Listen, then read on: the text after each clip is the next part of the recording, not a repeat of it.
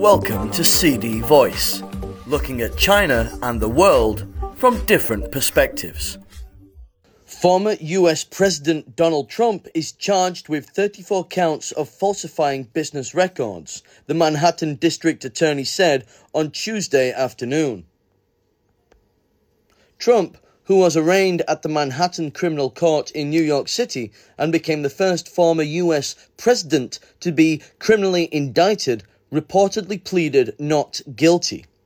Manhattan District Attorney Alvin Bragg announced the indictment after Trump's arraignment, accusing him of falsifying New York business records in order to conceal damaging information and unlawful activity from American voters before and after the 2016 election.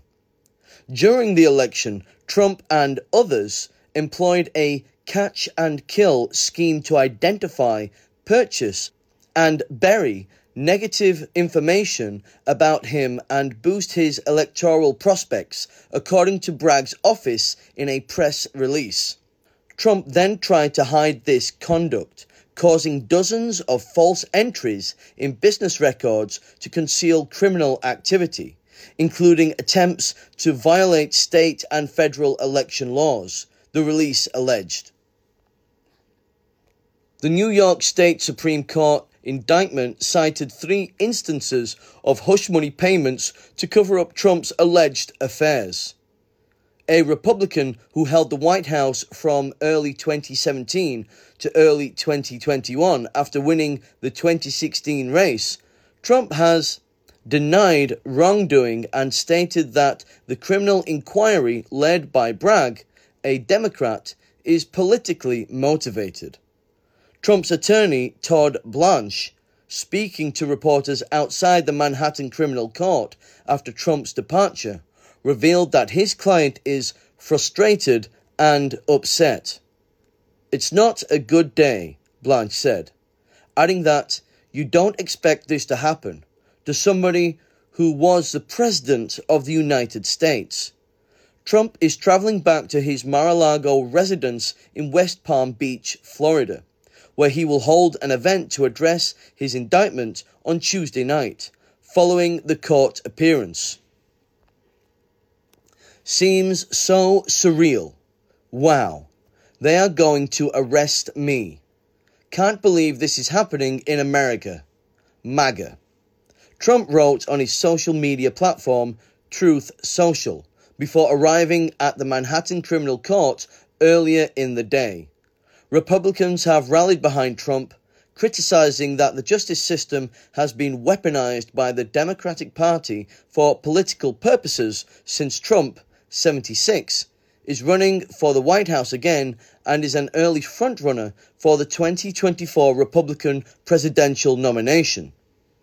Equal justice under the law, unless you're a Republican running for president, tweeted US Congressman Jim Jordan an Ohio Republican who serves as chairman of the House Republican Study Committee.